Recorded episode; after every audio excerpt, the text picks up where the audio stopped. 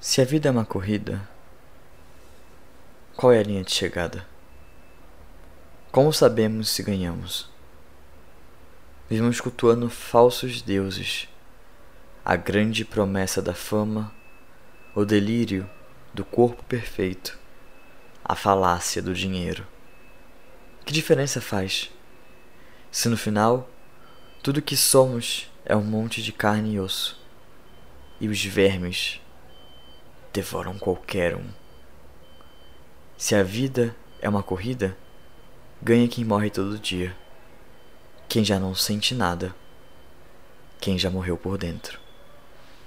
Se você ganhou, parabéns. Eu preferi viver.